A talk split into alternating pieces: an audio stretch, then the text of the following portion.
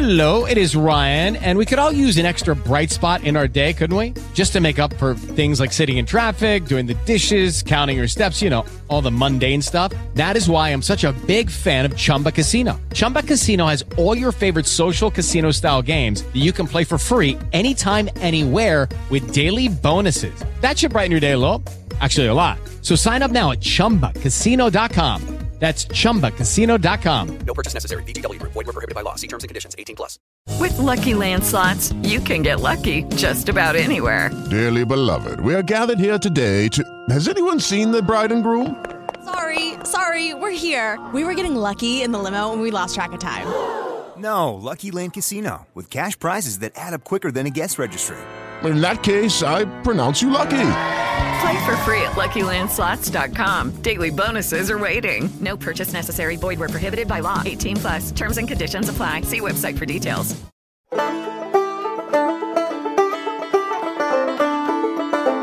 Oxígeno, el podcast de los apasionados del outdoor.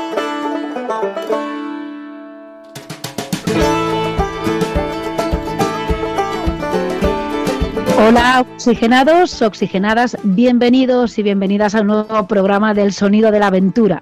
Un episodio con el que estrenamos la llegada del verano, una estación ideal para los amantes del outdoor como nosotros y que se traduce en una mejor meteorología y sobre todo más horas de luz para disfrutar durante más tiempo de la montaña o el mar, allá donde vayamos.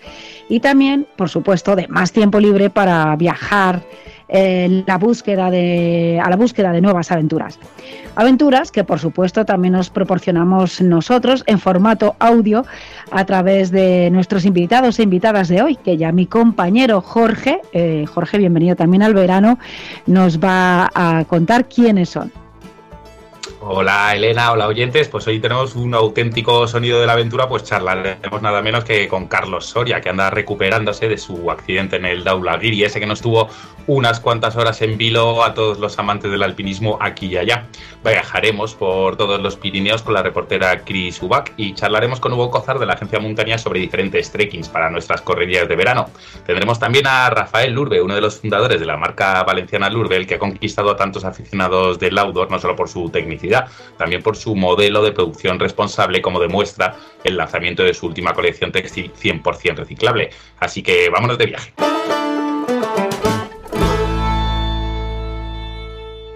El sonido de la aventura.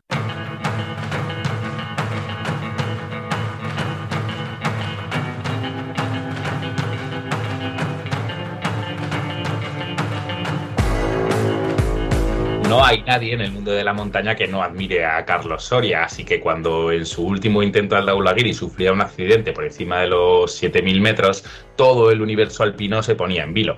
Gracias al esfuerzo de Sito Carcavilla y al equipo de Serpas que los acompañaban, Carlos podía descender hasta los campos inferiores desde donde era evacuado en helicóptero, arrancando un suspiro a toda la comunidad montañera. A sus 84 años, con incontables montañas y aventuras a sus espaldas, Carlos nunca había sufrido un accidente que pusiera su vida en riesgo, lo que habla mucho y bien de su mentalidad alpina y su conocimiento de aquellas cumbres bellas e implacables de los Himalayas. Ahora, unas semanas después, de vuelta a casa y en plena recuperación, Carlos vuelve a responder a nuestra llamada para contarnos cómo fueron aquellas jornadas en el Daula, donde se volvía a poner de manifiesto no solo la facilidad con la que se pueden complicar las cosas en un 8000, también la solidaridad innata del montañero, capaz de arriesgarlo todo por sus compañeros. Hola Carlos, nos alegramos muchísimo de, escucharte, de que estés otra vez con nosotros. ¿Cómo estás? ¿Cómo te encuentras? Buenas tardes. Pues bueno, me encuentro fastidiado. No, esto es duro, va a ser muy duro, pero bueno, bien. Me encuentro vivo, que es lo más importante. Y rodeado de, de, los tuyos, que también es muy importante. Como siempre se ha dicho, lo importante es volver a casa y, y como amigos, Carlos. Pero, joder, la verdad es que estuvimos todos, todos asustados, tú el que más. Eh, menuda situación, ¿no? Allí a más de 7.000 metros, 7.700 era, era el accidente con una hemorragia, la tibia rota. Como has dicho ya en varias entrevistas, los peores días de, de tu vida. Eh, menuda situación, pero podía haber sido mucho más comprometida y complicada si no es por el enorme esfuerzo de, esos compañeros que tenías, como Sito, eh, bueno, como los polacos, ¿no? Bartek y Oswald, que también subían desde, desde abajo para, para ayudar. Eh, desde luego es una gran muestra de cómo es un auténtico montañero, ¿no? Todo lo que, todo lo que ha ocurrido, todo ese trabajo en equipo para, para que todos volvieseis a casa sanos y salvos, ¿no? Sí, fue fantástico, fue muy mala suerte, un desgraciado accidente. A mí eh, me queda una cosa también que me quedo contento, porque habrá gente, es lógico, habrá gente que ¿qué, qué hace este tío allí de 84 años allá arriba? Porque hay gente para todo, pero hay gente que me lo puede decir. Pero mira, quizá de las muchas veces que he ido al Daulahiri, era uno de los momentos más fuertes de mi vida. Había hecho mucha musculación, me encontraba muy bien, habíamos hecho campo base, campo dor del tirón y además quitándole una hora al camino hasta el campo 1 de lo que habíamos hecho antiguamente, estaba en unas condiciones fantásticas. Y fue la mala suerte de que, bueno, de que un serpa se cayera con una cuerda que tenía mucha comba, se había caído otra vez, además de nosotros lo habíamos visto, estaba amaneciendo y, y se cayera y la cuerda nos sacara a nosotros de la, de, la huella donde estábamos. Nos sacó a cuatro personas, a otro serpa y a, y a Sito y mí. Y yo tuve la mala suerte en la caída, además lo noté, no sé dónde fue, pero lo noté enseguida, y se tengo la pierna absolutamente rota. Y ha sido pues una fractura abierta de tibia y peroné, y bueno, es un milagro que esté aquí, no cabe duda que gracias a, la solidaridad que hay, que aunque ya hay mucha gente, esto ya no es como antes, la montaña, no sé qué, la gente no se preocupa, bueno, esto es, no es como antes porque nada es como antes, todo ha cambiado, no cabe duda, y ahora hay muchísima más gente, pero está claro de que sigue habiendo gente fantástica en la montaña. Tú has hablado de los noruegos, los noruegos estaban en Kamandú y les llamaron, les, llamaron que les mandaban un helicóptero y que le subían al campo 2 para intentar ayudarnos porque había tenido un accidente y tal y no dudaron ni un segundo en coger el abandonar el avión que iban a coger para volver a su casa y subir allí a echarnos una mano. Y fue una mano decisiva porque éramos un grupo pequeño, los serpas estaban muy cansados porque habían trabajado mucho los dos días anteriores, Sito estaba también ya pues llevaba ahí todo, todo el peso de, de, de, la bajada, vamos, el peso en la cabeza y en el cuerpo y estaba también pues fastidiado y cuando llegaron los polacos, pues aparte de ser una ayuda más, fue un momento que dijo, coño, ya no, pues fue una alegría que ahí todo el mundo se recuperó lo que pudo y pudimos bajar, pero muy duro. La primera parte, sobre todo, hasta, hasta ya que empezó la pendiente antes del campo 3, la pendiente fuerte, la media ladera lo pasé fatal, porque es lógico, me habían atado las dos piernas con un bastón y una estaca de aluminio con cuerda, y en la media ladera pues las piernas se bajaban para abajo, el cuerpo iba a tirones, me tiraban con fuerza, de, yo no paraba de chillar de dolor, porque no podía hacer otra cosa. Claro, no es lo mismo que te rompas una pierna, te coja una ambulancia, te lleve a un hospital, que bajes un montañón en esas condiciones. Y sí, ha sido duro y es una rotura bastante mal, que bueno, que me van, me están ayudando a salir adelante los médicos, Manuel Leyes y María, dos médicos amigos míos que me dijeron que si hacía falta iban a Comandú a operarme, no te digo más, pues estoy encantado, pero es muy duro. Llevo muchos días metido en la cama, tengo el cuarto de baño a tres metros o cuatro y para ir al cuarto de baño tengo que poner en una silla de ruedas. Fíjate lo que es eso, ¿no? Y lo duro que es pues, para una persona que se mueve y para una que no se mueve mucho, da igual. Pero bueno, aquí estamos aguantando y con la seguridad de que vamos a salir adelante, pero pasándolo un poquito justo, no cabe duda. Bueno, eso eh, lo, tenemos, lo tenemos claro, Carlos, conociéndote ese, ese tesón que, que, has tenido siempre, que va a salir adelante, con lo que te gusta a ti además entrenar y moverte, está claro que, que, te recuperarás y te recuperarás y estarás, y estarás fuerte. Eh, además, bueno, como decías, hay cosas que cambian, otras que, otras que no. Una de las que no cambian es que el auténtico, bueno, alpinista no trata de las cimas, ¿no? sino de compartir esas montañas, como mencionabas a Sito o a los polacos que no solo venían de campamentos que acababan de bajar de su actividad, que estarían también eh, reventados y, subían ahí, ahí a ayudar. Eh, Carlos, eres una de las personas más queridas y admiradas de todo el alpinismo mundial. En cualquier campo base que vayas eres eh, pues eso, una de las personas más admiradas de todos los que, de los que hay allí, y si no la que más, eh, imagino que aquellos días recibiste una cantidad de apoyo y ánimo alucinantes, ¿no? Increíble, eso es increíble. Eh, me emociona todavía de ver la respuesta de todo el mundo y el cariño de todo el mundo y la cantidad de gente que hay que me quiere y que, bueno, que me piensa que, estoy muy bien, que, que es un, una maravilla que yo siga andando por las montañas y que nos encontremos de vez en cuando. Eso ha sido increíble, verdaderamente, y sigue siendo, eso es cierto. Estoy muy contento de mi vida, de toda mi vida. Y bueno, siempre había presumido de que nunca me habían tenido que sacar de una montaña, que siempre he salido por mi pie y este año pues no ha sido así. Pero gracias a Dios pues no fue culpa mía, sino fue un accidente fortuito de, de otra persona, de un ser humano eso también me deja muy tranquilo. Oye, Carlos, eh, ¿qué tal? Eh, aquí Elena. Eh, muchas gracias por estar con nosotros, como, como, te decía ayer, y por dedicarnos ese tiempo en, tus condiciones. tú decías antes que la gente que, que, piensa que con 84 años, que qué hace un tipo como tú, con un hombre de tu edad, a los 84 años, ahí en el Daula a 8.000 metros, eh, que está loco, es porque no te conoce, es porque no te conoce. Los que piensen así es porque no te conocen. Como bien ha dicho Jorge, los que te conocemos sabemos bien de, tu fortaleza física y sobre todo mental, que es lo que te iba a preguntar, ¿no? En esos momentos eh, has dicho que también fue los peores momentos de tu vida y cómo, eh, cómo se entrena, cómo te preparas para, para eso, ¿no? Para un accidente así, aguantar ese dolor, esa eh, impotencia también de no haber conseguido de tener un accidente mm, ya cuando estabas casi en la cumbre, toda, toda la rabia y todo el dolor acumulados, ¿no? También hay que ser muy fuerte mentalmente. Sí, a mí me ha parecido que ha sido muy injusto. Esta vez que estábamos tan cerca, que íbamos también, eran las 5 de la mañana, nos quedaban para llegar a la cumbre 5 o 6 horas como mucho.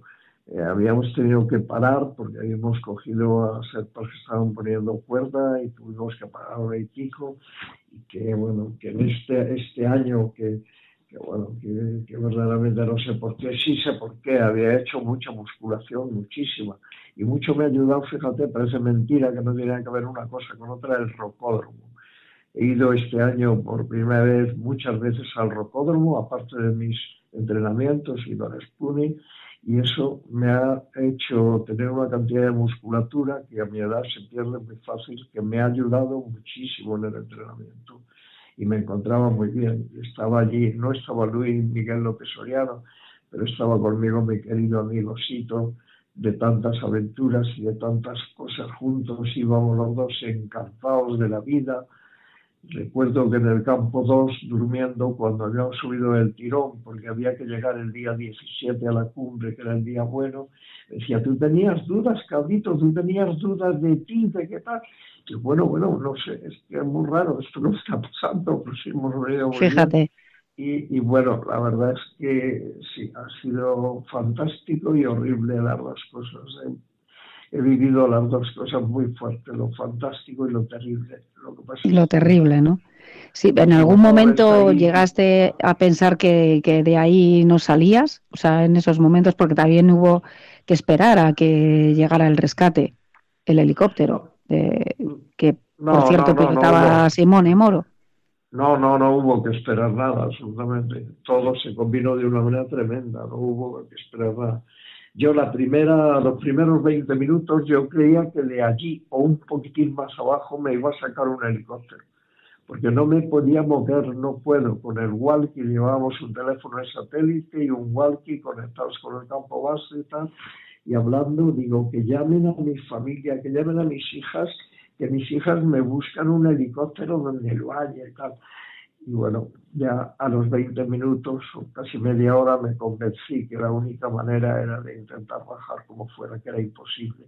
Pero yo he visto rescates allí mismo, en el campo 3, por lo menos he visto sacar a 5 o 6 personas. Pero luego he recordado que aquellas 5 o 6 personas estaban en aquel campo como encerrados, que no eran capaces de bajar y mientras tanto se pidieron permisos y hubo tiempo para encontrar el helicóptero y al piloto iba a subir ahí arriba. Y eso me extrañaba mucho y bueno, Sito me engañaba un poco, me decía, vaya al campo 3 yo creo que sube o a lo mejor antes aquí a estas rocas.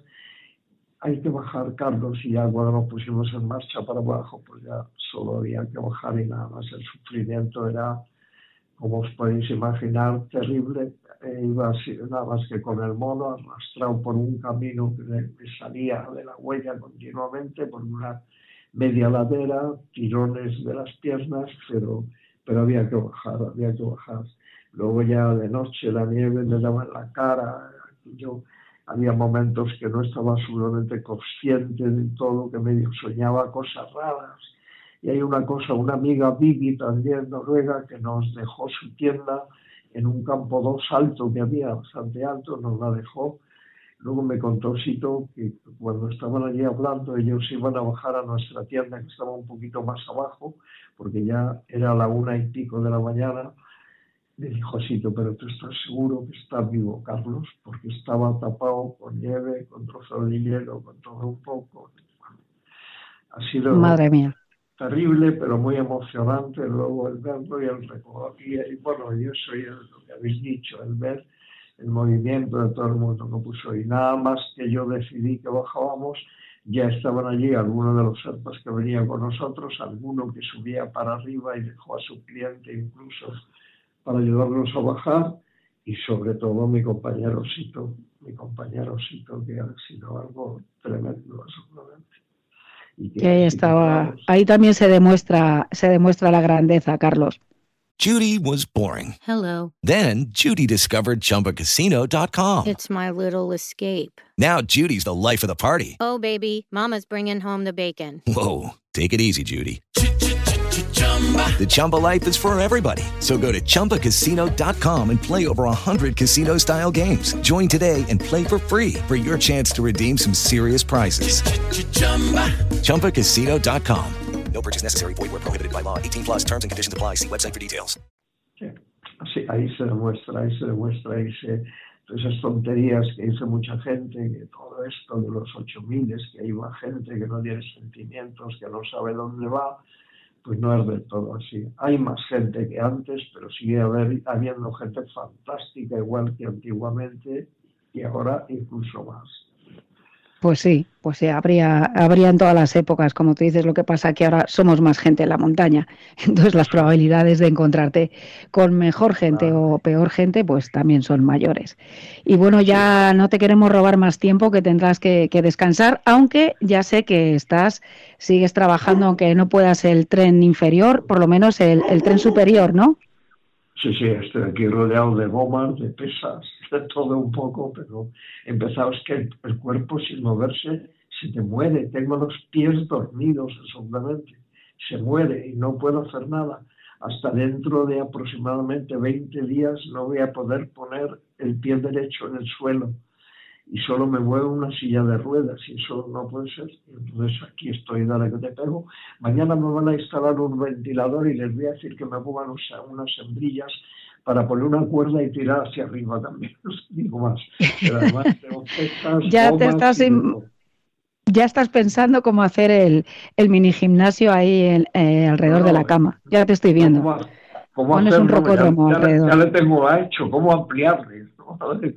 Claro, unas, unas presas más, más cercanas y para, si eso, eso es lo, lo bueno tuyo, que, bueno, eh, lo de siempre que decimos que la edad es una actitud y, y contigo la, la actitud es eh, ir a por, a por todas, a recuperarte y a pensar ya en intentarlo otra vez, seguro. y no desesperarte, sino tener ganas de vivir. Y yo las tengo, a pesar de todo esto las tengo. Y tengo ganas de seguir yendo a mis montañas y lo conseguiremos seguro. Ahora con la ayuda de los médicos y de la medicina, de mis queridos amigos los médicos, pues lo vamos a conseguir, seguro que sí. Seguro que sí, Carlos, y ahí estaremos apoyándote y eh, como siempre y, bueno, pues mostrándote nuestro, dándote un empujón desde aquí lo que podamos hacer. Muchísimas gracias por estar con nosotros, que, te queremos y, nada, a, seguir luchando. Muchas gracias, muchas gracias, bonita. Recuerdos a la familia y a todo el mundo. Venga, gracias, Carlos. Un abrazo. Hasta luego. Oxígeno. Llevamos la aventura allí donde estés.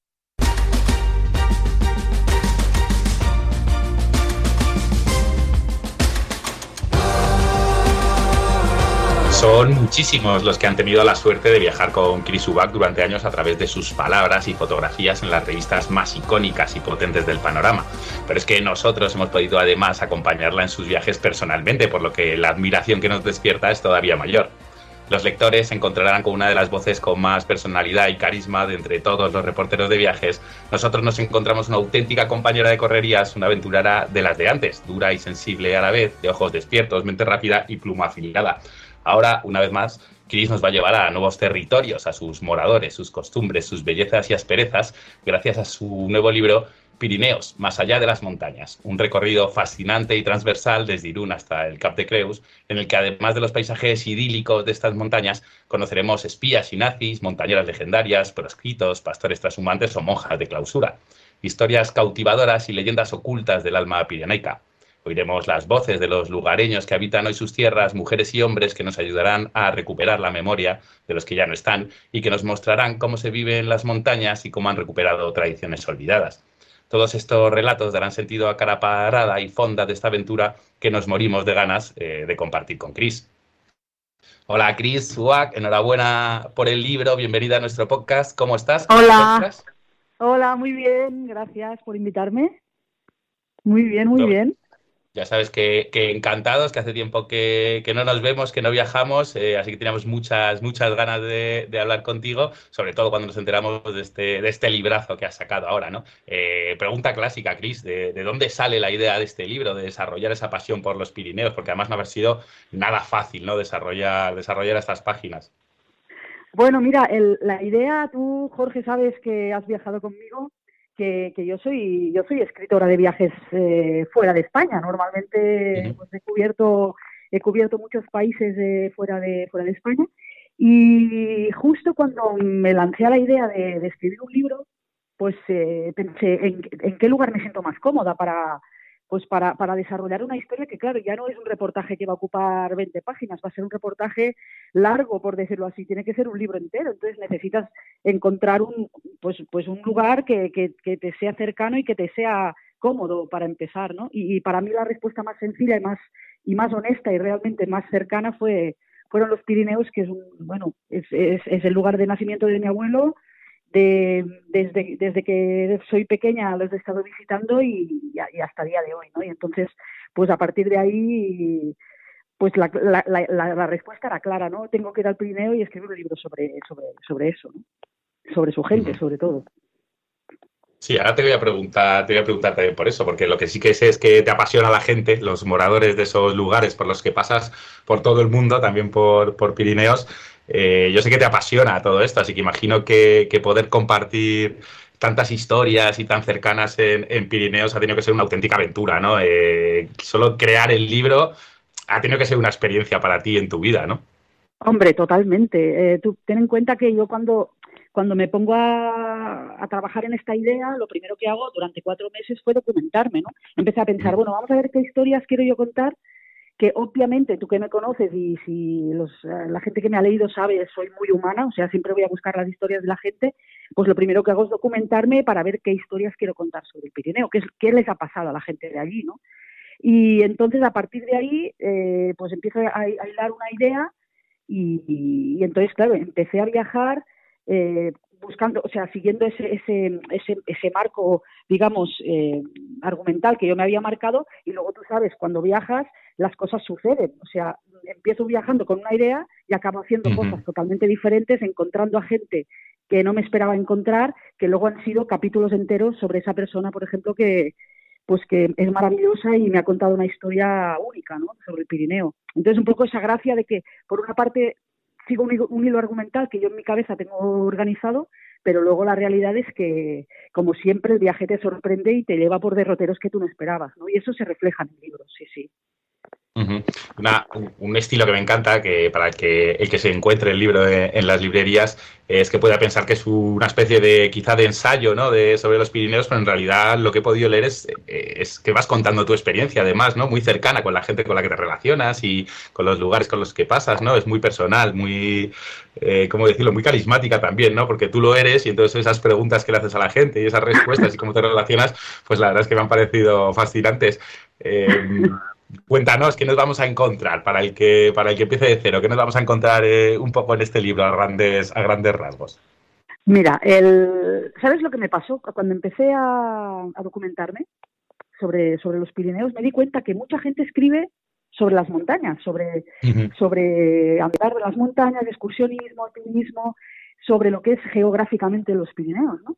Eh, Y yo pensé, hostia, no hay muchos libros escritos sobre la gente, sobre, sobre qué, qué, qué pasa allí, o sea, qué pasa y qué pasaba en la antigüedad. Sí que hay libros de historia y tal, pero no es una cosa, la, no hay muchas crónicas de viaje, no digo que no haya, las hay, ¿eh? pero no hay muchísimas crónicas de viaje que nos, que nos narren historias de las personas que se encuentran allí. Entonces yo hice un poco un, como una combinación, o sea, yo narro un viaje en primera persona, o sea, yo cuento que estoy cruzando por aquí, voy conduciendo por este sitio, llego a este pueblo, cuento lo que como, o sea, como las grandes narraciones de viajes, ¿no? Un poco poniendo el paisaje eh, en las páginas, pero eh, también voy contando a quién me encuentro y les entrevisto, ¿no? Entrevisto a diferentes personas pues que, que viven allí, o sea, desde, pues yo qué sé, me metí, tú me conoces, Jorge, eh, no tengo mucha vergüenza a la hora de enfrentarme a la gente y me metí en un convento de clausura, por ejemplo, ¿no? Entrevisté a una, una monja de un convento de clausura, estuvimos muchísimo rato hablando y al final nos hicimos casi amigas y me enseñó el- el convento por dentro, o sea, e- ese tipo de narraciones, ¿no? Luego, yo qué sé, eh, pues por ejemplo, también tirándole un hilo un día que fui a hacer una excursión, pues me encontré a un señor y este señor me abrió la puerta de, de una mujer que había sido la última habitante de un pueblo de Huesca, ¿no? Que se abandonó en los años 60 y ella fue la última que estuvo allí. Entonces, ese tipo de historias eh, que creo que son súper interesantes porque al final tocas muchos temas que han pasado en el Pirineo, pues eso, desde la despoblación, eh, historias de alpinismo también, ¿no? O sea, por ejemplo, una de las personas que entrevisto es Edurne Pasaban, que ella vive en, en Viella, y me encontré allí con ella y, me estuvo contando un poco de sus inicios en, como montañera en el Pirineo, ¿no? Pues un poco es, e- esa, esa es la historia, ¿no? Encontrando personas y habla, pues desde, yo qué sé, desde los desde Canfranc, por ejemplo, que hubo toda la historia esta de los nazis que cruzaban la frontera con los eh, con los trenes cargados de oro, pues hasta historias de gente, pues por ejemplo estuve acompañando a un veterinario rural pues a curar las ovejas en Navarra, por ejemplo, ¿no? O sea, es un poco gente de ayer y de hoy que pues que siguen allí eh, de manera presente, de manera mental o de manera histórica y, y les doy voz. Un poco esa es la historia. Eh, yo sé, como dices, te, te conozco, sé que todas estas historias te, te apasionan especialmente. Eh, qué gran viaje, ¿no, Chris? Eh, se puede decir que estamos ante una de las obras de, de tu vida, ¿no? De, de buscar esos personajes, seguir esas historias y, como dices, a través de los paisajes y de los lugares, pero sobre todo centradas en esas personas que siempre, que siempre te ha encantado retratar, ¿no? Recuerdo muchas fotos tuyas. De hecho, tenías un proyecto también eh, sobre este tipo de, de personas y oficios por el mundo que espero ver eh, algún día bien completo, pero, pero te tienes que estar, supongo que especialmente orgullosa de este, de este trabajo, por cómo eres y por lo que te gusta todo esto, ¿no?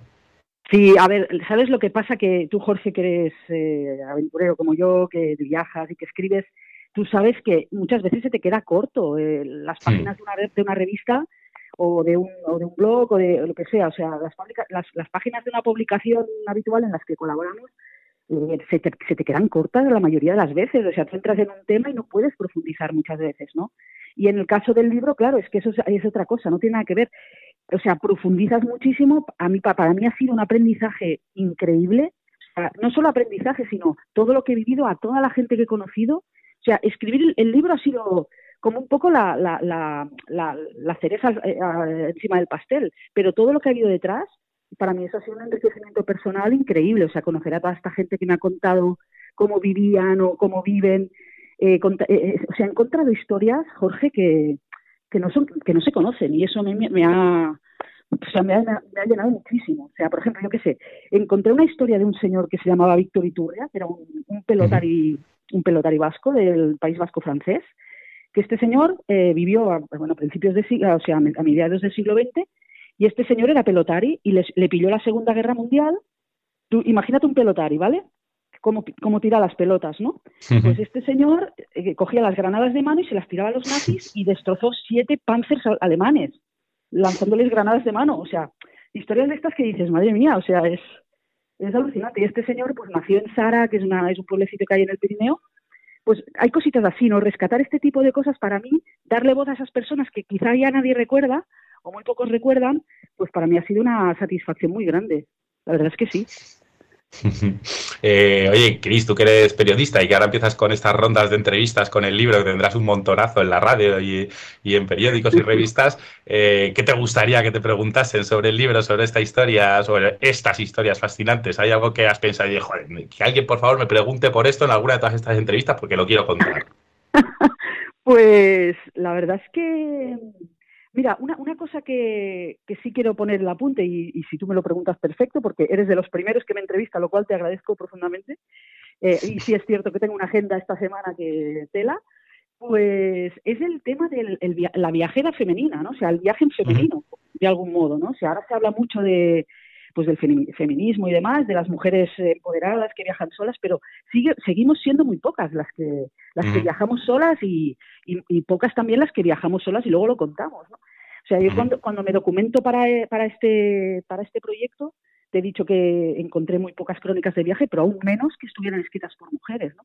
Entonces, bueno, es una cosa que he puesto también ahí en el libro, cómo, o sea, cómo, cómo es viajar sola, eso es una cosa importante, y luego eh, también dándoles voz a muchas mujeres del Pirineo que, pues que, muchas veces quedaron a la sombra de, otros proyectos mucho más grandes que eran sus maridos o, eran las personas a las que acompañaban, ¿no? Entonces, bueno, pues esa también es una de las cosas que, tiene este libro un poco diferente. Eh, o sea, lejos de ser un narrador en plan Indiana Jones, en plan Hemingway, para que me, para que me entendáis, eh, contando, bueno, pues eh, lo, guapo que soy, lo bien que lo hago y lo mucho que digo, ¿no? Porque eso es, una tendencia que se hacía mucho los narradores de viajes aventureros, así, pues yo cuento cosas que me pasan de verdad. O sea, un día cogí fiebre y lo cuento, un día estaba fatal porque me puse muy triste y lo cuento. O sea, también un poco poniendo ese punto un poco más eh, de realismo, ¿no? No, tanta, no, hay tanta épica en, en, mi discurso, ¿no? Que la hay en algún momento, pero pero tú me entiendes, o sea, uh-huh. poniéndole un poco más de, de realidad a todo.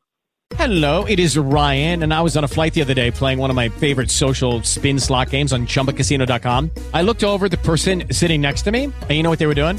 They were also playing Chumba Casino. Coincidence? I think not. Everybody's loving having fun with it. Chumba Casino is home to hundreds of casino style games that you can play for free anytime, anywhere, even at 30,000 feet. So sign up now at chumbacasino.com to claim your free welcome bonus. That's chumbacasino.com and live the Chumba life. No purchase necessary. DTW, void, were prohibited by law. See terms and conditions 18 plus. En Sherwin Williams somos tu compa, tu pana, tu socio, pero sobre todo somos tu aliado. Con más de 6,000 representantes para atenderte en tu idioma y beneficios para contratistas que encontrarás en aliadopro.com. En Sherwin Williams somos el aliado del PRO. Sí, sí. Bueno, ¿y cómo ha sido esa experiencia? Porque viajar solo siempre te abre puertas, viajar solo siendo mujer a veces es más complicado, eh, sobre todo fuera de, Europa o, en algunos lugares un poco más complejos tradicionales. Eh, pero ¿cómo ha sido tu, tu, experiencia? ¿Te has encontrado murallas al revés? ¿Se te han abierto más puertas? ¿La gente ha sido acogedora siempre? ¿Cómo ha sido eh, esa experiencia? En el Pirineo, ¿te refieres? O sea, con sí, el en el Pirineo. Eh, muy fácil. O sea, claro, al final no dejamos de estar en nuestro terreno y, muy fácil. O sea, es verdad que la gente me ha abierto las puertas. no creo que tenga que ver con ser hombre o con ser mujer. Yo creo que tiene mucho que ver con que la gente en el Pirineo es mucho más abierta de lo que desde fuera nos pensamos. ¿no? Porque tú a veces llegas a los pueblos, ves esos pueblecitos de arriba y parece que la gente tenga que estar encerrados allí y es mentira, o sea, eh, este, el José María Espinás, que fue un escritor catalán que escribió muchísimas crónicas de viaje, entre ellas una por los Pirineos que compartió con Cela, que fue su amigo, y los dos hicieron un libro sobre el Pirineo de ese viaje que hicieron juntos. eh, él cuenta que los abuelos de los pueblos no hablan. Él dice en su, en su crónica, dice, los abuelos de los pueblos no, no sueltan prenda. O sea, tú llegas a un pueblo, todos callan y nadie te dice nada, ¿no? Claro, este libro se escribió allá desde el siglo pasado. Yo llego y los abuelos de este siglo te quieren contar todo lo que puedan, están orgullosos de que se lo preguntes. Ellos quieren, quieren que su, que su historia quede escrita, o sea, y están orgullosos de, de ser parte de eso, ¿no? Y entonces, bueno, yo he encontrado muchas puertas abiertas, ninguna cerrada, y la verdad que ha sido, como te decía antes, súper enriquecedor. O sea, he conocido a gente que ojalá viva mil años porque todo lo que tienen que contar daría para una trilogía. Esto se lo dije a mi editora, le dijo, este, este libro da para una trilogía, tal cual te lo cuento. Sí, sí. Bueno, pues eh, esperemos que sí, que tendrás, que tendrás más proyectos, seguro. Em, eh, Cris, me, me, comentaste también por, por WhatsApp que, que, salgo en el libro, no he llegado a esas páginas todavía, pero oye, solo hemos viajado por Finlandia y Polonia, entonces si la historia no está relacionada con brujas o bisontes o lobos, no sé qué has contado, no sé si, si preguntar, si no preguntar, si esperar a leerlo, pero bueno, espero que, espero que sean algunas palabras un poco, un poco bonitas, ¿no? que no me pongas a parir, que ya sabemos que yo viajando pues soy un puto desastre, así que espero que sean, que sean buenas bien palabras. Parado, quedas bien. parado, no, el, el tema es que en el, en el, libro hago referencias a otros viajes que he hecho, a otros lugares, ¿no? Porque a veces se dan situaciones, cuando tú viajas se da una situación que te recuerda a otra, eso es inevitable. Cuando viajas dices, hostia, esto me pasó también en tal sitio, ¿no?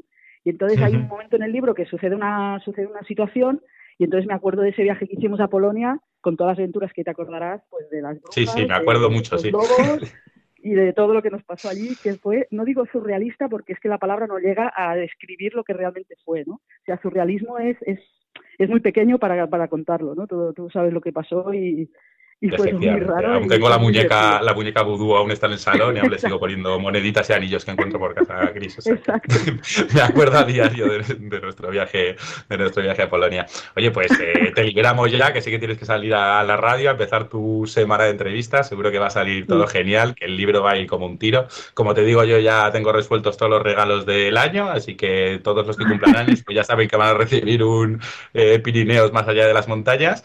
Y, nada, oye, que, muchísima suerte, que nos alegramos un montón, que seguro que es una maravilla. Yo lo que he leído es, es fantástico, seguro que, que todo el libro es una maravilla. Cuando, cuando la acabemos estaremos encantados. Y, que para los que no sepan quién eres, que lo dudo en este mundillo, pero bueno, pues que sepan que se van a encontrar, pues eso, una de las voces más auténticas eh, que se pueden encontrar en el, en el mundo de los viajes.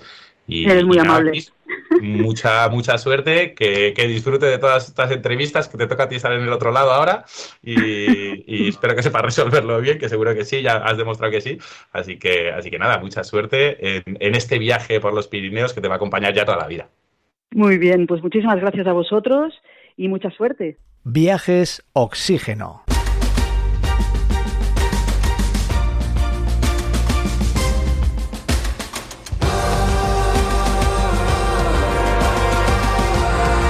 Las bicicletas son para el verano, como bien captó Fernando Fernán Gómez en su obra de teatro.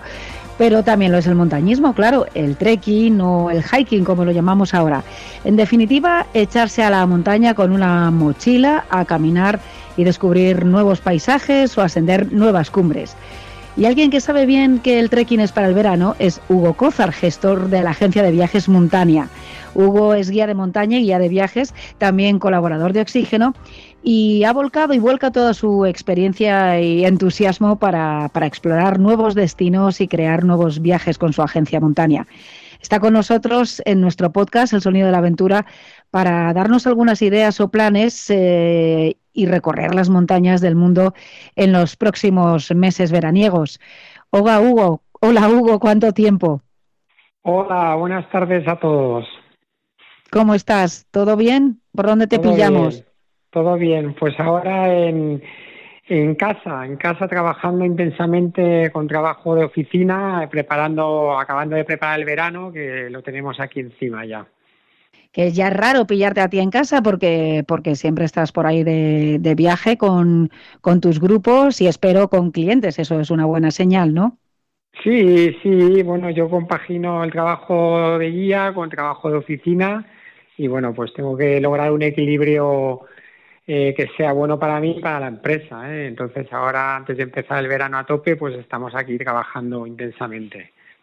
Oye, porque eso, el verano, el verano, como decimos, el trekking es para el verano y seguramente ya tenéis unas buenas propuestas, una buena agenda ahí de, viajes eh, deportivos, viajes montañeros para, para, estos meses de verano. Cuéntanos eh, qué proponéis.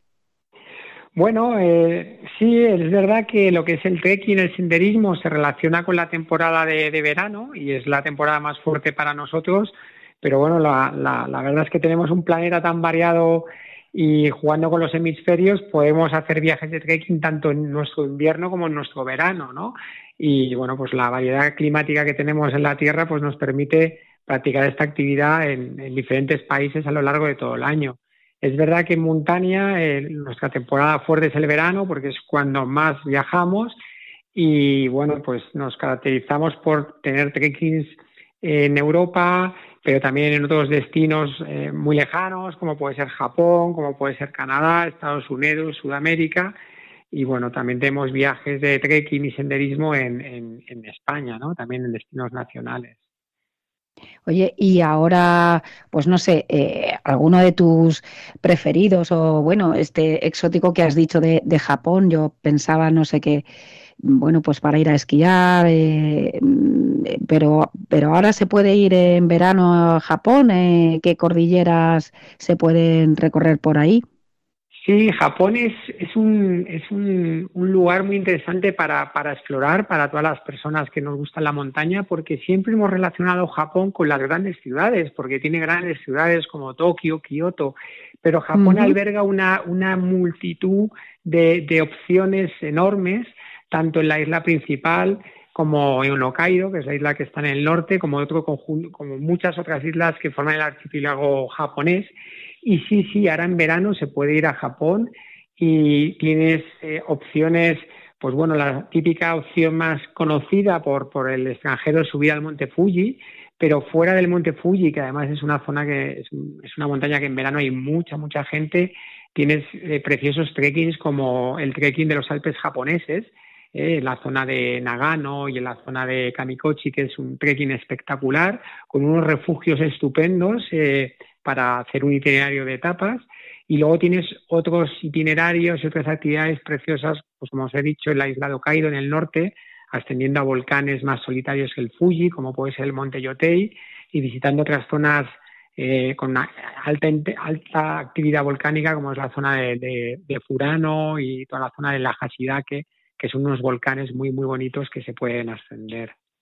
Sí, la verdad es que, esa zona yo tuve la, oportunidad, la gran suerte de, estar ahí en, Nagano, eh, descubriendo esa prefectura de, japonesa y nos recomendaron efectivamente no subir al Fuji, que es lo que queremos hacer todos, ¿no? Pero, pero nos recomendaron que había mucha gente que además no íbamos a ver el Fuji, claro, porque si estás a, sus pies no ves la silueta del Fuji. Y tuvimos la, la gran suerte, Mikel Helsing, el fotógrafo y yo, de, ver un amanecer con el Fuji casi bueno, muy cerquita desde la montaña roja de las Yatsukagate, mm, eh, Yatsu, la, cordillera de enfrente y los refugios muy muy bien acondicionados y, me, sorprendió, me sorprendió. La verdad es que cuando fui me, me sorprendió Japón en ese sentido, ¿no? Esa, esa cara montañera que tiene. Sí, pues el europeo eso tiene que cambiar el chip y pensar que en Japón, aparte de eh, el Japón monumental, histórico y cultural, tiene mucho mucho territorio para hacer muchas actividades en montaña. Vale, y de Japón, eh, venga, hemos tocado Asia, eh, en Europa, que más, más cerquita, ¿qué nos recomiendas? Bueno, en Europa lo que a nosotros nos funciona muy bien son los trekkings en los Alpes. Estamos bastante especializados en trekkings de diferentes días de duración y longitudes en, lo que es la cordillera alpina. Eh, y bueno, pues es verdad que siempre se eh, ofrecemos y nos salen eh, a lo largo del verano bastantes viajes en las Dolomitas, nos salen bastantes viajes del Tour del Mont Blanc, de la Chamonix Zermatt, los clásicos trekkings, pero estamos abriendo nuevos destinos en los Alpes, viajes quizá menos conocidos y que tienen una enorme belleza y que bueno, pues desgraciadamente todavía eh, o bueno, una ventaja para el que quiere hacer un, recorrido más solitario, más, genuino, más tranquilo, tenemos viajes, ofrecemos viajes en los Alpes austriacos, un trekking muy bonito en la zona del, del eh, y luego también tenemos eh, viajes en los ECRIS de trekking, el, GR, hay un GR alrededor de los ECRIS que es maravilloso y, bueno, pues ya, ya, ya os comento que, que, que, trabajamos con los clásicos trekkings, pero estamos abriendo nuevos destinos, nuevos trekkings que son muy bonitos y que merecen la pena también hacerlos ahí. Los, bueno, al los final también es lo que tenéis que hacer, ¿no? Porque también me imagino que la, la demanda de, de viajes así, no, aunque sea lo típico, como dices, subir al Mont Blanc, la vuelta al Mont Blanc o, Sí. o Dolomitas, eh, las Trichime, pues habrá gente que, que quiera, que ya haya estado o, o los que eso busquen eh, sitios menos masificados, ¿no? Menos, sobre todo en verano.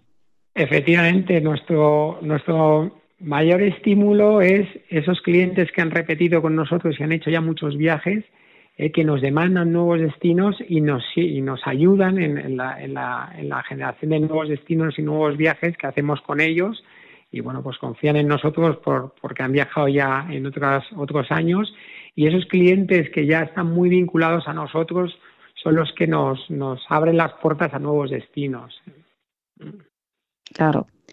Bueno, y ya por, por último, alguno, bueno, si me dejó alguna, no, no hemos hablado del continente sudamericano, no sé si ahora allí no, porque será, será invierno, pero aquí en nacional, en destinos nacionales, u- ¿dónde se puede ir eh, a la montaña que no, que no esté, que no esté petada? Bueno, pues eh, en verano eh, la cordillera cantábrica, eh, saliéndose de los, eh, bueno, eh, siempre se va a los picos de Europa, es la zona más conocida, la cordillera cantábrica, pero tanto la montaña leonesa, la montaña palentina, la vertiente sur de la cordillera cantábrica, pues ofrece también eh, itinerarios preciosos para, para el amante de la montaña, ¿no? La zona de las Ubiñas, la zona de Somiedo, tanto eh, lo que es la parte asturiana como la vertiente sur del puerto de Somiedo, con el Cornón y otras cumbres, pues es un destino que en verano es muy tranquilo, ¿no? Saliendo de, pues eso, de picos de Europa, toda la zona cántabra es, maravillosa para, para el trekking, para la montaña en general.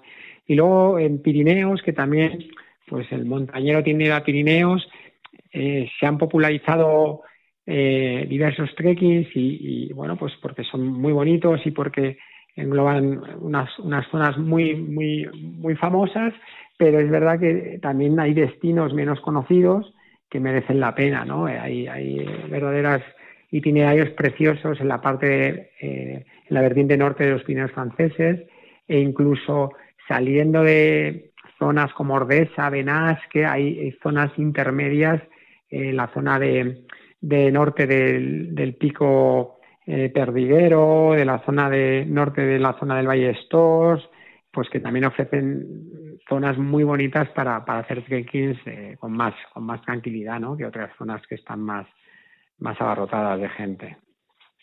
Muy bien, Hugo, pues todo muy apetecible. A mí me estás contando, voy a, estoy planeando una escapada ahí a Cantabria, eh, más cerca de la playa, pero lo que has dicho ahí de Cantabria, de los montes, lo mismo, lo mismo me apunto a, a uno de tus viajes. Que la gente, ¿dónde puede, puede ver todos, todos esos viajes? Me imagino que en vuestra, en vuestra web, eh, entre www.montania.com, ¿verdad? Sí, correcto, ¿Es así? correcto, sí. O nos pueden llamar al 6, 629 37 98 94 y estamos aquí para, pues eso, para informar a, a las personas que quieran viajar este verano y darles toda la información que, que aconsejarles si tienen alguna, alguna duda. Lo que hay que tener es ganas. Ya vosotros ponéis la, la organización y, y el viaje. Efectivamente, guía. la gente se, la gente se olvida de todo y nosotros nos encargamos de todo. ¿eh? Así que Bueno, eso es así la, más la fácil, ventaja más de, fácil. de viajar con, con Montania. Muy bien, Hugo, pues eh, gracias por darnos todas esas, todas esas ideas, por ponernos los dientes largos, ¿eh? y nada, esperamos que, que tengáis un buen verano. Seguro que sí, gracias a vosotros por, por poder eh, hablar con, con vosotros y con el público que tenéis. Muchas gracias. Muchas gracias, Hugo. Un abrazo. Un abrazo, adiós, adiós. Somos sostenibles.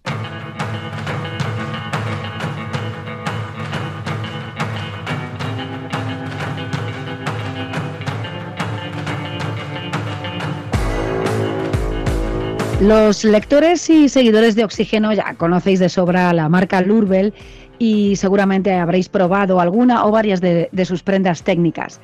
Los hermanos Lurbe y todo su equipo llevan 30 años investigando en tecnología textil y mejorando el rendimiento de sus productos, pensando también desde el principio eh, en el futuro, en un futuro más sostenible en su fabricación y producción.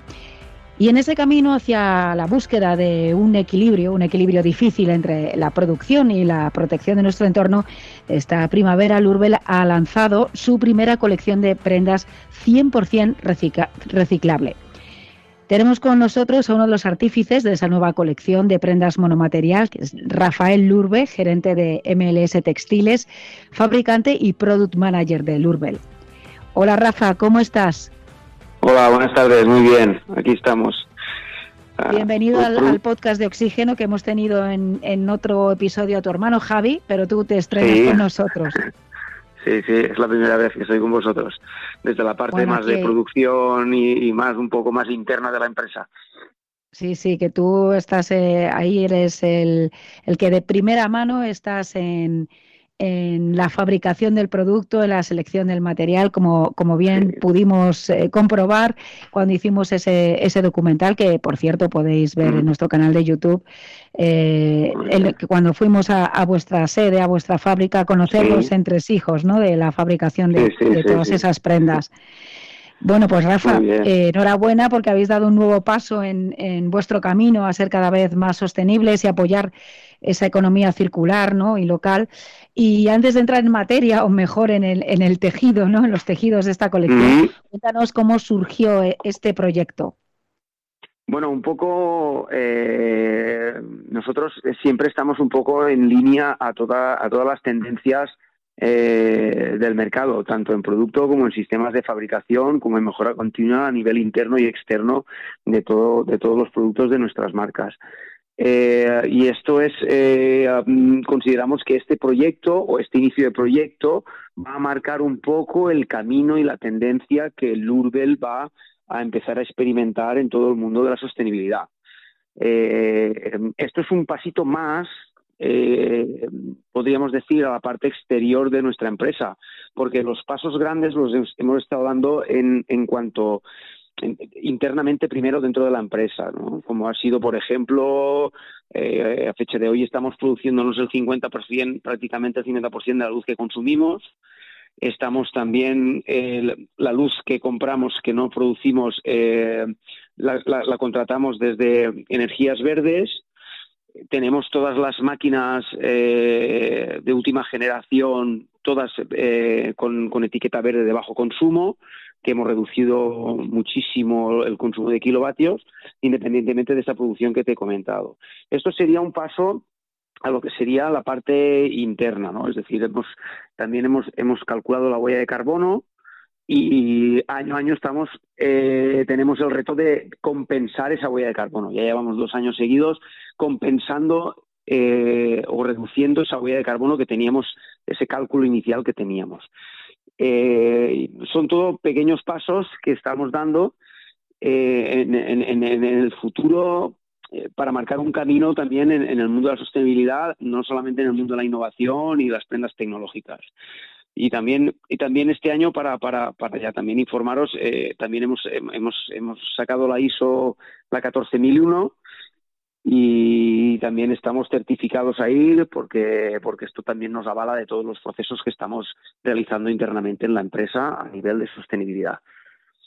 Bueno, tú dices, Rafa, eh, perdona, tú dices pequeños pasos, pero yo creo que también son grandes pasos, ¿no? Pequeños, pero, pero todo suma y todo, y todo cuenta. Y es, la verdad es que tenéis que estar orgullosos y es un orgullo, yo creo que para todos que, que, una marca española y valenciana mm. con con eh, digamos su pequeña, ¿no? Su pequeña en comparación con, con otras marcas multinacionales del outdoor esté dando eh, estos grandes pasos en, en, apoyar ese, esa protección del, medio ambiente. Al final, un poco la mentalidad general de la marca es eh, poner el máximo valor en todos, en todo, en todas las acciones. Es decir, que mm, no solamente el valor que pueda obtener un producto por su composición, estructura que ha sido estudiado y ha sido eh, totalmente pensado para, ese mm, exclusivo proyecto o ese exclusivo deporte o esa exclusiva exigencia. Todo eso eh, forma parte también de nuestro ADN, sino también un poco eh, queremos poner el valor o el o el foco de, en todos los procesos desde, desde, desde dijésemos el punto cero de lo que sería el crear un producto, a cómo se produce, cómo todo, todo, todo, toda la cadena de valor que tenga una política de valor muy, muy exigente, ¿no? Y en eso, en eso sí que somos muy exigentes. Y creo que lo estamos cumpliendo. Lo que pasa es que, como tú decías, dices, pequeños pasos, pequeños pasos. ¿Sabes qué pasa? Que nosotros, al final, nuestro día a día eh, son tantas cosas y que no te paras a pensar realmente eh, la importancia de lo que acabas de desarrollar, en qué punto está, porque es, es un no parar es un no parar.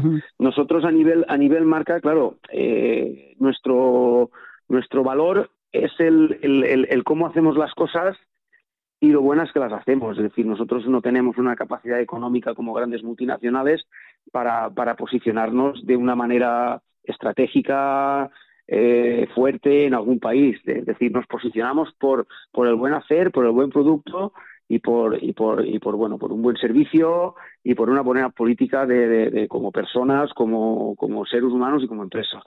Sí por el boca a boca no que mucha gente también eh, va conociendo vuestros productos y, la calidad. Y Rafa en esta este eh, esta colección bueno lo habéis llamado proyecto beta porque eh, ahora está está en un proceso también de ser probado por vuestros deportistas o sí a ver, esta colección, esta colección eh, es una colección monomaterial. Evidentemente hay, muchísimas prendas monomateriales, pero sin ningún tipo de tecnología o sin ningún tipo de exigencia. Aquí el reto era eh, tener una prenda monomaterial o tener una prenda al máximo posible reciclable y reciclada sin perder las cualidades y sin perder las propiedades que nosotros garantizamos de esta prenda. Ese era el reto. Entonces, claro, hacer prendas de poliéster 100% eh, con, con, hilos estándares eh, no es ningún reto, pero hacer, hacer las prendas eh, con, con, estos tipos de poliéster sin sacrificar nuestras eh, propiedades, pues este era el reto. Y entonces, esto va a seguir evolucionando conforme también los, los hilados y la investigación que podamos ejercer vaya evolucionando. Eh, es decir, que es, es, un proyecto inicial, pero es un proyecto inicial en base a una, a una filosofía, ¿no? Es decir, que es que la filosofía es, es, ir cada vez más a esa tendencia y a ese tipo de productos, pero siempre sin sacrificar las cualidades que ya hemos alcanzado con los productos top que tenemos. Sí, para cualidades, me imagino, pues eso, las que tenéis para, eh, para la hora de aeróbicas, ¿no? De transpirabilidad, eh, ese acción antiolor, ¿no? Exacto, exacto. El efecto de segunda piel. los hilos, los hilos técnicos eh, sostenibles, eh, dijésemos que van un poco por detrás de los estándares. Los hilos estándares son los primeros que a lo mejor, pues un poliéster reciclado, eh, o una poliamida reciclada sin ningún tipo de, estructura o sin ningún tipo de aditivo, pues bueno, es mucho más fácil de realizar. Es decir, que también nuestros proveedores, conforme ellos también van avanzando con, con sus tipos de hilados, pues nosotros estamos muy alerta para buscar esa aplicación en nuestros productos y tener el producto en el máximo nivel de sostenibilidad sin sacrificar ningún, eh, ningún nivel de, exigencia o de, o de, o de propiedades. Y ese, y ese poliéster es poliéster reciclado, ¿no? Que habéis obtenido de, de, residuos eh, industriales sí, hay, o de botellas. hay, de el, el, poliéster viene de dos procedencias, de, de PET, del, plástico PET, y de residuo textil también hay. Es increíble que luego eh, no, no pensamos, ¿no? A la hora de a lo mejor comprar una prenda reciclable que, que en toda, eh, todo lo, el trabajo que, que, conlleva y que yo pude ver y me, me, quedé asombrada cuando, cuando fui a la fábrica, como decía antes, y digo, de estos hilos que parece mentira, no, no lo pensamos al comprar una simple camiseta, todo, toda la tecnología que lleva detrás, ¿no? En este caso también habéis aplicado en esta colección, aparte de utilizar ese material, pues las tecnologías propias de, del Urbel, ¿Se, ha podido, ¿Se han podido aplicar esas tecnologías o no? Sí, ahí hay una combinación de tres, cuatro poliésteres diferentes que cada uno tiene sus cualidades y que nos dotan de la prenda de las mismas cualidades que teníamos de la prenda estándar. Entonces se han ido estudiando y aplicando conforme han ido saliendo. Entonces ahora ha llegado el momento de, que teníamos, dijésemos, la combinación perfecta para eh, sacar esta nueva colección con las cualidades que tienen sus, sus hermanas, todavía son sus hermanas, y, que bueno, que en un futuro desaparecerán y que, y que la tendencia es ir a, seguir por el otro camino. Después también estamos, estamos trabajando, como bien sabéis, nosotros tenemos la tecnología DIMAX para los calcetines, donde es, una, es una composición de dos fibras en un mismo hilo.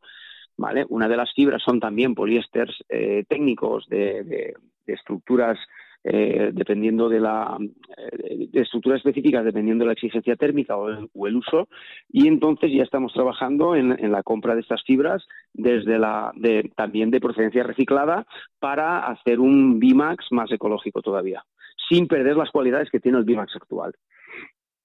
Esto, esto es lo que estamos a punto de sacar también para, todo, para toda la línea de calcetería. También los calcetines, que es vuestro eh, producto estrella, ¿no? Vuestro buque insignia. exacto. Entonces también, también queremos dotar esa parte, esa parte de, de fibra sintética que compone el, el Bimax, también la queremos dotar de de un una procedencia reciclada, pero sin eh, sacrificar, dijésemos, las, las, cualidades que tiene el Bimax, que son excelentes. Después también estamos trabajando pues, en, toda, en, todo, en, todo en toda la reciclabilidad que van a tener las prendas. Es decir, los mismos proveedores que nos fabrican los hilos, eh, estamos negociando con ellos contratos para eh, retornar las prendas y volver que estas prendas vuelvan a, vuelvan a ser fibra o vuelvan a ser POIT, que es la, dijésemos, la granza madre del, que luego se realizan los poliésteres y poder volver a realizar el hilo y poder volver a realizar las prendas. claro, ahí está la, economía circular, ¿no? la pescadilla que se muerde la cola, pero con un fin eh, positivo. porque Una, una, tú como especialista en, en textil, en la industria textil, em, en la nota de prensa que nos mandasteis cuando presentabais este proyecto ETA, estas prendas reciclables, eh, leí que, que, en España se estima que cada año en torno a 990.000 toneladas de productos textiles van a parar a los vertederos, pero que sin embargo las tasas de reciclaje textil siguen siendo bajas, ¿no? Parece que nos hemos ido acostumbrando a reciclar el plástico, el vidrio, pero, pero ¿y qué pasa con lo textil? Hay que poner el foco en lo textil. Primero, primero en el, en el en ese consumismo vorágine de consumismo que hay. Es decir, tenemos que ser conscientes, comprar menos prendas y más buenas, comprar prendas más sostenibles y no generar residuo. Es decir, una de las, una, lo mejor sería eh, generar el residuo eh, justo y necesario para, para, para la vida, ¿no? Y después, pues ese residuo, intentar que retorne a la cadena de valor y retorne a, a, ser manipulado, ¿no? Es decir, ahora se tiran y se tiran y se tiran toneladas y toneladas de textil que, que, bueno, que es eso, es una verdadera barbaridad, es una verdadera barbaridad. Hay que poner el foco ahí y, creo que sería fácil, es una, también una cuestión social, y sería bastante fácil el, darle una segunda vida útil a todo este reciclaje de todo, de todo este residuo. ¿eh? Desde luego, desde luego. Bueno, pues eh, gracias por esos pequeños pasos o por ese gran granito de arena que, aportáis al reciclaje y a la sostenibilidad. Y muchas gracias por, por tu tiempo, Rafa. Nos vemos pronto, que la semana que viene voy a con, con mis compañeros de la revista Trail Run a veros. Ah, pues perfecto, perfecto. Pues nos vemos, nos vemos cara a ¿Eh? cara y te acabo de explicar todo bien y, y, lo verás tú todo bien. Muy bien, Rafa. Muchísimas gracias. Un abrazo. A vosotros. Venga, hasta ahora. Chao. Gracias. Adiós. Chao. Chao.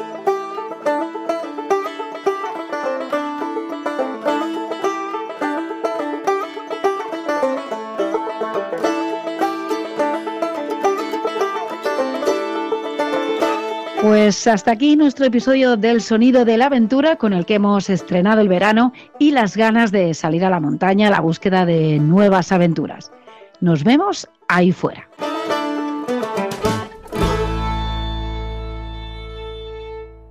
As a new Western Union customer, you can enjoy a $0 transfer fee on your first international online money transfer. Send money to your family and friends back home the fast, easy, and reliable way. Visit westernunion.com or download our app today to get started, and your first transfer fee is on us. FX gains apply, not available for credit cards and transfers to Cuba. Services offered by Western Union Financial Services Inc. and MLS 906983 or Western Union International Services LLC and MLS 906985. Dale más potencia a tu primavera con The Home Depot. Obtén una potencia similar a la de la gasolina para podar, recortar y soplar con el sistema OnePlus de 18 voltios de Ryobi desde solo 89 dólares. Potencia para podar un tercio de un acre con una carga. Potencia para recortar el césped que dura hasta dos horas. Y fuerza de soplado de 110 millas por hora. Todo con una batería intercambiable. Llévate el sistema inalámbrico OnePlus de 18 voltios de Ryobi. Solo en The Home Depot. Haces más. Logras más.